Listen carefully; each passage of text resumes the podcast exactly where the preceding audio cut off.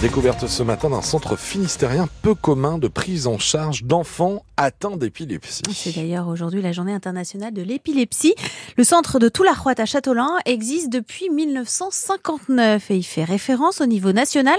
Devenu institut thérapeutique, éducatif et pédagogique en 2005, il prend en charge des enfants du CP jusqu'à l'âge adulte, des enfants, des adolescents qui viennent de toute la France pour apprendre dans les meilleures conditions malgré les limites qu'impose la maladie.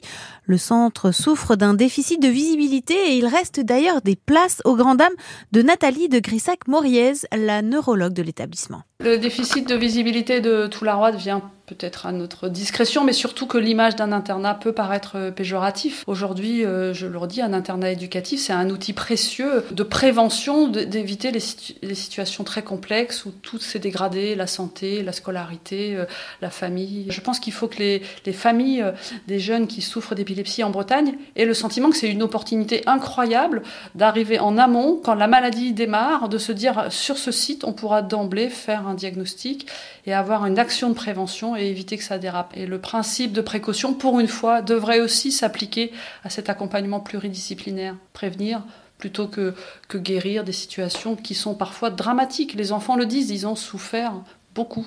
La prise en charge est d'ailleurs entièrement gratuite pour les familles et le centre va faire peau neuve d'ici 2026.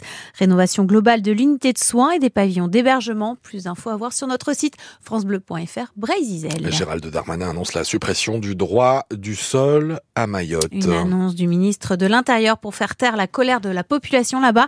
L'archipel de l'océan Indien est paralysé depuis trois semaines par des barrages de collectifs de citoyens qui protestent contre l'insécurité et l'immigration irrégulière en provenance des Comores notamment. Cette suppression du droit du sol à Mayotte devrait, euh, devrait passer par une révision constitutionnelle. Le mode de calcul pour le diagnostic de performance énergétique des logements va changer.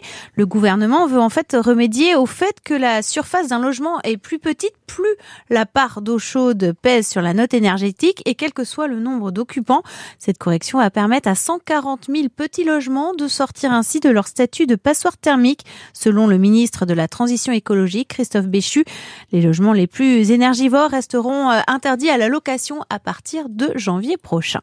L'avenir du groupe Casino à nouveau devant le tribunal de commerce aujourd'hui. L'audience de la semaine dernière avait été ajournée à la demande des syndicats qui dénonçaient l'absence de volet social dans le plan de sauvegarde présenté par la direction.